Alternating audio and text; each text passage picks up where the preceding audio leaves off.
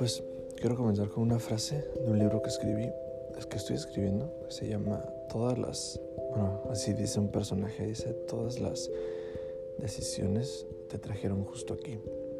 Es un personaje que se lo dice al personaje principal esta frase una vez que está en prisión.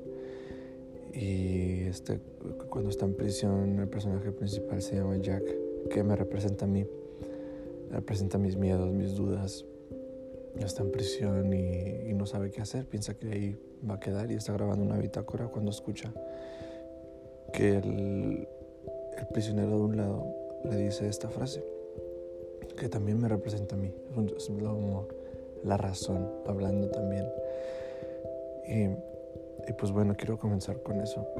Ah, yo normalmente me suelo levantar como a la una de la mañana, a 3 de la mañana, a veces con un chorro de hambre como ahorita y me acabo de echar un cereal y unas Oreos y este quisiera grabar, decirles este, este, va a ser una serie de podcast eh, que voy a hacer durante la noche con cosas que pienso en el momento y lo que estoy meditando. Se me dificulta dormir, así que dije, pues bueno, voy a grabar unos, unos podcasts ahí para que los escuchen y me conozcan un poquito más. Y pues hace un chorro de frío.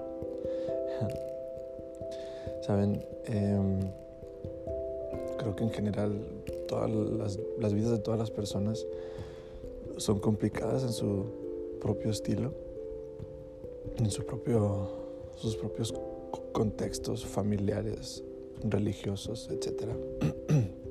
que hacemos con diferentes valores y maneras de pensar pero lo que nos hace únicos es la manera en la que al final evolucionamos y permitimos que dichos contextos nos forman. A veces nos forman para mal, a veces nos forman para bien y a veces esos procesos de mal nos hacen unas personas de bien si permitimos que nos enseñen. A veces nos quedamos estancados en medio de nuestras dificultades y es ahí cuando perdemos amistades, relaciones, incluso una buena relación con tus padres, con tus hermanos, incluso relaciones amorosas. para los que no me conocen, pues bueno, ahí está mi nombre en el, podcast, ¿no? Pero me llamo Sharon Romero y actualmente cuando grabo este podcast es un es un, es un viernes, bueno ya sábado, a una y media de la mañana. Em, tengo 27 años y, quisiera hablarles un poquito acerca de cómo llegué en este momento. Tal vez, tal vez es como un overview de, de mi vida. Por ahorita va a comenzar a llover, así que si escuchan lluvia es parte del show. Saben, este, yo estuve casado por dos años y pues fue una experiencia muy bonita. La verdad no me arrepiento de nada es una persona que, amé mucho, muchas personas la conocieron y al final no funcionaron las, las, cosas, ¿no? Tiene que ver con contextos de formación familiares, religiosos, que aunque los dos éramos cristianos, porque cabe aquí un paréntesis recargar que yo soy hijo de pastor, ella también es hija de pastor, hija de pastores. Y este, y pues yo sentí en ese momento, pues era, mi tiempo de casarme, ¿no? Em, como digo, no me arrepiento de nada. Yo no creo en eso de las realidades alternas, de qué hubiera pasado. Creo que, tal como dicen, lo hubiera no existe, ocurrió y me enseñó. Nos divorciamos. para este momento ya hace más o menos un año nos divorciamos. no es, no es, no es, ya no he sabido mucho de ella, la verdad. Pero pasé todo el 2020 que comenzó lo de la pandemia y todo ese rollo. estuvo complicadillo porque primero me tuve que enfrentar a mi soledad y a, a tener que lidiar con mis cosas, ¿no? Déjenme prendo esta cosa.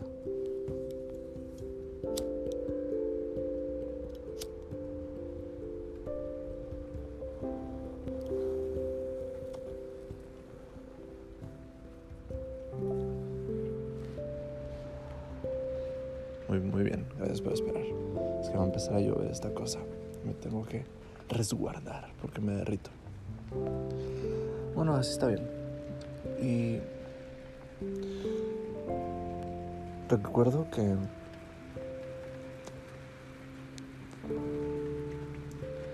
está bien nice esta lluvia, ¿no? Recuerdo que primero, pues cuando estábamos casados, yo empecé a lidiar con, con mucha ansiedad. Yo desde chico he batallado con ataques de ansiedad, desde que, desde que tengo memoria quiero decir, porque es algo que trato con mi psiquiatra, que no tengo muchas memorias de mi, de mi niñez, de mi infancia, de mi adolescencia, incluso de la preparatoria no tengo muchas memorias. Recuerdo desde la universidad, más o menos.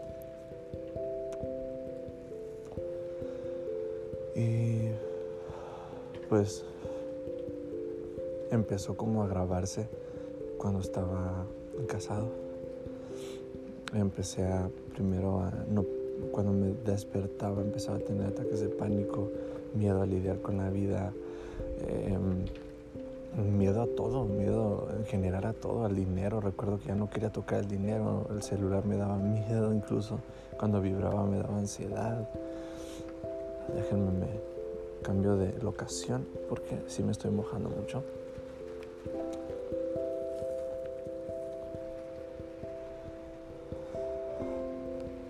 De eso se trata este podcast, eh, que quede como muy natural lo que está pasando.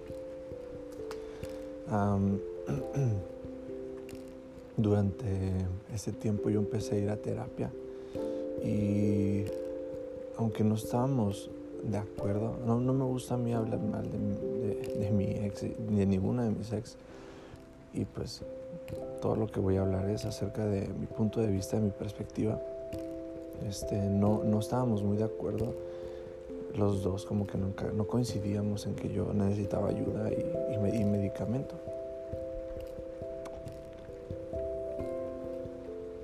Yo empezaba a sentir que el matrimonio se, se desvanecía, mi relación con ella empezaba a degradarse, había muchas discusiones acaloradas.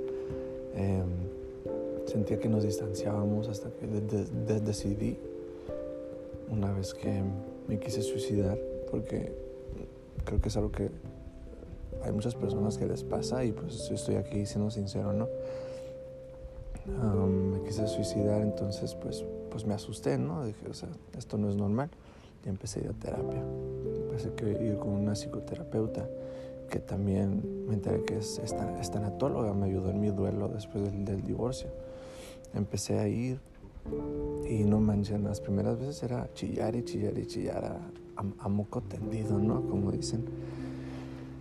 Y este, no fue fácil porque después me canalizaron con una psiquiatra. Para mí fue un alivio eh, poder saber que me, me, estaba atendiendo, pero eso, este proceso de buscar ayuda, pues no me ayudó con mi ex, ex esposa porque ella no quería que yo me medicara y yo entiendo, a lo mejor tenía miedo que yo cambiara y, exacto, estaba por pasar un proceso de evolución en mi vida, que si tú tienes problemas en tu vida, déjame decirte que pues lo mejor es que busques, que busques ayuda, porque todos ocupamos ayuda.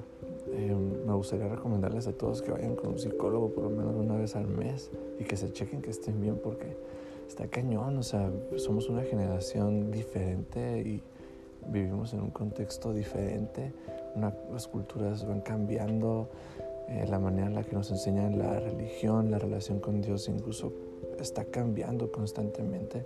Creo que me, atrevo a decir que es más genuina porque es, mi experiencia, ¿no?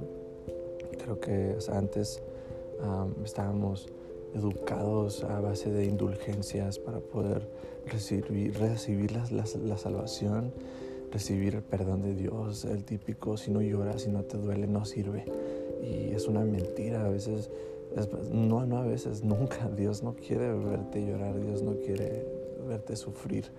Y fue, la, fue lo que principalmente entendí, aunque mi psicoterapeuta y mi psiquiatra no son creyentes, eh, me ayudaron a encontrar a Dios y eso se los agradezco muchísimo a, mis dos compañeras de mi evolución. Me, me, diagnosticaron con un trastorno de ansiedad generalizado y diferenciación. Y, muchos psicólogos están en contra del diagnóstico porque creen que te etiquetan. Tal vez para algunos puede ser un problema, entiendo, porque te encierras dentro de un de una categoría, soy un enfermo mental, porque pues, o sea, médicamente tengo una enfermedad mental, pero para mí fue un alivio saber que no me estaba volviendo loco, porque yo recuerdo que yo, ah, yo tenía alucinaciones y desde que estaba chico, desde que tenía como 15 años, yo tenía así momentos bien, bien cañones de, de que yo no sabía si era real o no lo que sentía. Eh, yo no sabía si era real o no mi propia vida. Eh, pensaba que era un sueño, pensaba que todo lo, lo estaba imaginando. Típico, tipo la película, nunca la vio en la de una mente brillante que el cuate imaginaba que estaba haciendo un chorro de cosas y al último en realidad no estaba viviendo las cosas que él pensaba. Algo así, algo así me pasó a mí. Y empecé a medicarme, empezaron entonces para mí fue un alivio porque empecé a sentir un cambio en mi, en mi manera de pensar, un cambio en mi manera de, de poder procesar mis cosas, procesar los procesos, vaya. Eh, pues llegó el momento en el que yo sabía que tenía que, que, que decidir. Ahí una, una vez le dije a alguien, el, cuando digo que no sé, sí sé, o sea, siempre sé lo que, lo que siento, siempre sé, pero también yo no culpo a mis padres ni nada, ellos me educaron de la, manera en la que ellos creyeron que era mejor pero la manera en la que yo crecí era, no es, era de que no siempre tienes que decir lo que sientes, ni con las personas que les tienes confianza. Y aprendí que no es cierto. Aprendí que siempre tienes que hablar lo que sientes y decirle a las personas que te lastiman, que te lastiman, ¿no? Y pues cuando yo empecé a hablar, pues las cosas empezaron a cambiar. Cuando haces cosas que, que no hacías comúnmente, tu vida va a empezar a ser de una manera que no es comúnmente siempre estamos como en un estado de confort. A lo mejor te identificas con esta frase, pero yo sentía que mi vida estaba en automático. Despertaba, trabajaba y, me, y me, jacto de ser un muchacho, un muchacho adulto, joven, muy, muy, muy trabajador. La verdad, siempre me ha gustado trabajar. Es algo que aprendí de mis abuelos, de mis papás, de mis, de mis, tíos, que siempre le, le, friegan al, al trabajo y no se rajan, ¿no? Yo, yo, no, yo no me rajo, puedo trabajar en lo que, lo que sea. De, hecho, me, me, gusta mucho, incluso un canal del, del Bertungas, por ahí lo pueden checar en YouTube, que se trabajan todo, ¿no? Y mira que hay, hay mucho valor en cada, cada trabajo, cada oficio, cada profesión. En fin, este, pues llegué el momento en el que tuve que decidir y aceptar lo que sentía, que no, ya no era bueno que estuviera yo casado estaba fracturando mi, mi, relación y mi propia salud mental. No es culpa de ellos, es culpa de... No es, no es culpa de nadie, es este... Simplemente mi vida empezó a chocar con todo a mi alrededor. No disfrutaba mi, mi vida, yo quise arreglar el matrimonio, no, no se pudo, no encajamos, ya no coincidíamos. Ella quería hacerlo de una manera y yo lo, yo lo quería hacer de otra, una manera que era más sana para mí nos divorciamos y fue un momento después del divorcio muy difícil porque estaba solo. Em, dormir en, en, la cama otra vez sin nadie con quien despertar después de dos, dos años, 24 horas, 24/7, estar con alguien, verla crecer, reírse, llorar, enojarse. Me dolió, me dolió estar solo y, aprender a vivir con tu propia soledad y luego eh, tengo que agarrar come clean tengo que decirles, o sea, la verdad, eh, me quedé un poco vacío en cuanto a, en cuanto a esa comprensión de parte, creo que es algo que no sabía cómo, ya todavía estoy aprendiendo, no, no sabía cómo interpretarla, si era algo de una relación amorosa o era por parte de mis padres y al final creo que es, es en general, soy una persona que soy muy tímida, no habla de lo que es, cómo se siente. Y ahora que, o sea, que tengo este, este diagnóstico, pues entiendo que, que pues tengo que ser sincero como, como me siento para que las personas sepan cómo soy, sepan lo que soy. Es importante que cuando conoces a alguien nuevo te conozca. Si quieres ser cercano a esa persona, te tiene que conocer y no puedes, es, es inútil y es una mensada em, fingir que, que lo sabes todo, fingir que estás bien, fingir que eres perfecto. Las personas valoran más, las personas genuinas valoran la genuidad. No sé si es la palabra correcta, pero tiene sentido para mí. Entonces, pues yo empecé a, sentir esa necesidad de una relación amorosa funcional. y porque yo no me quería volver a casar, yo no quería volver a tener una novia, pero yo dije, no manches, yo, yo sí me quiero casar, yo sí quiero tener una pareja, yo sí quiero sentir ese abrazo, ese calor, yo quiero ser papá, yo quiero, quiero casarme, quiero formar una familia, quiero, quiero, tener una hija y cada vez que veo alguna película y que hay algo, alguna escena de paternidad, me toca el corazón, me derrite y hasta lloro. Está bien chistoso porque lloro con la película de Mandalorian. supone que está bien emocionante. Yo lloro porque este cuate, el, el, el mando, el Mandalorian, el principal, Pedro Pascal, que es actorazo, pero, o sea, eh, cómo crece con Baby Yoda, que no se llama Baby Yoda, pero así le dicen todos. Este, tiene una relación de padre e hijo que este cuate no sabe cómo hacerle, es un cuate frío, así le enseñó el credo, pero también el mismo credo le dijo, tienes que cuidarlo, o sea, tienes que estar ahí con él porque no tiene a nadie, no lo puedes abandonar, tienes que ayudarlo a crecer y llegar a donde tiene que llegar y no manches, te, te pega y lloro. Y entonces recuerdo que yo empecé pues a, me di chance, ¿no? Y dice mi psiquiatra, es bien intenso. Y sí, soy bien intenso, me, me, me enamoré así de una muchacha y no funcionó, no anduvimos, pero todo, todo esto pasó dentro de mi, de mi proceso cerebral, de mi sinapsis. Y, después quise conocer a alguien más y no, y me daba miedo. Eh, eh, durante este, este, año que pasó, el 2020, em, tuve problemas con adicciones, no sabía cómo lidiar muchas cosas que me estaban pasando. La soledad, principalmente es la, es la soledad y el abandono, el, el, rechazo. me empecé a sentir mal tuve una relación muy bonita que no funcionó por algo, por algo muy simple que me hubiera gustado poderlo arreglar.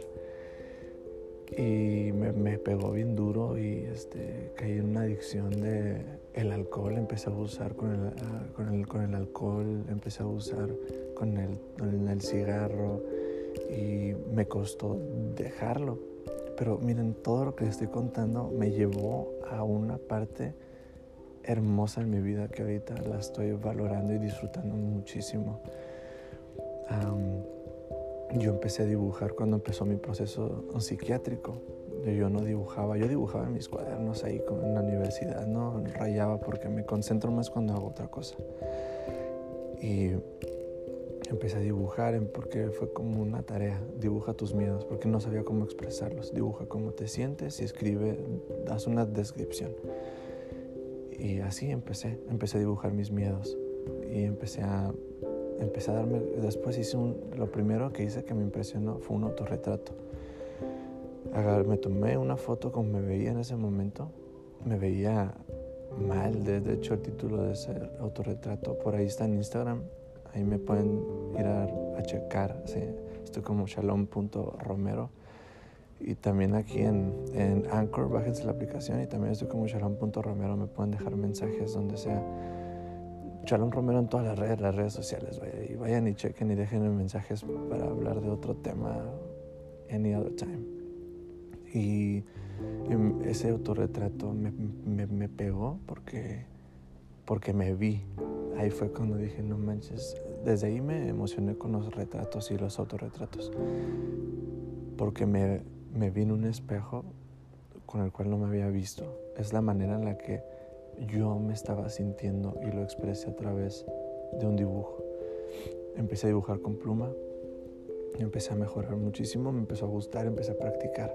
Todos los días hacía un dibujo, todos los días uno, dos, tres dibujos. Sketches, así como me sentía, pa, pa, pa, a veces un retrato de alguien que veía, una muchacha, un muchacho, una foto que me gustaba, cómo me sentía, un autorretrato, siempre algo nuevo dibujaba. Un día que em, estaba, pues ya había como hecho las paces con mi adicción y pues yo seguía fumando. Quería dejarlo, yo planeaba dejarlo a finales del año pasado que gracias a Dios lo pude hacer en noviembre de 2020, lo dejé el cigarro y, bajé mis dosis de alcohol muchísimo. Por ahí alguien me dijo, te saboteas y sí cierto, me saboteé muchísimo, pero fue parte de mi proceso. Yo estaba dibujando y conocí a este muchacho que se llama Ezequiel. Ezequiel fue un enviado de Dios a mi vida que llegó en el momento oportuno. Esas amistades que llegan en el momento oportuno, no manchen, te cambian la vida. Un poquito antes yo había empezado a conocer a una muchacha, se llama Jocelyn, y eh, desde la primera vez que salimos hicimos un clic y no clic acá de que, uh, no manches, se enamoró. No, la verdad no, la verdad es que esta, esta chica eh, era como que las cosas, los vacíos en mi vida empezaron a llenarse una vez que hice las paces conmigo y con Dios. Yo dije, yo tengo que ser genuino, yo soy quien soy. Dejé ir a la iglesia porque ya no sentía que encajaba ahí. Jocelyn y yo empezamos a salir muchísimo, a platicar. Ella me platicó de su vida, yo de la mía. Empezamos a abrirnos, a abrirnos, a abrirnos. Eh, después conocí a Ezequiel. Ezequiel es un, es un muchacho que, que tiene, que, que, tiene mi, mi, edad, tiene 28 años, él, un año más grande que yo. Y él estuvo la mitad de su vida en prisión cuando yo estaba en la secundaria y él estaba en... No, yo cuando estaba en la prepa, él estaba en prisión eh, este, por, por decisiones, también por su contexto cultural y familiar también, también llegó a ese momento, fue su proceso, su propio momento que él tenía que pasar. Llegó ahí gran pintor, este muchacho Ezequiel, y nos conocimos, eh, le di chance con el tiempo, después platicaré con él alguna entrevista, pero le di chance de poner sus cuadros ahí. Yo tengo una cafetería, entonces la verdad es que sentía como que el café ya no era ese sueño que tenía cuando yo estaba en la prepa de, abrir una cafetería. Ya iba porque, pues porque era mi negocio y lo quería mucho, pero ya no tenía ese, tanto valor para mí.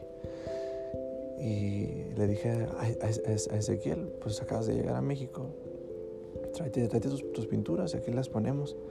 Poco a poco la mitad del café se convirtió en taller. Me enseñó a pintar, me enseñó muchas cosas.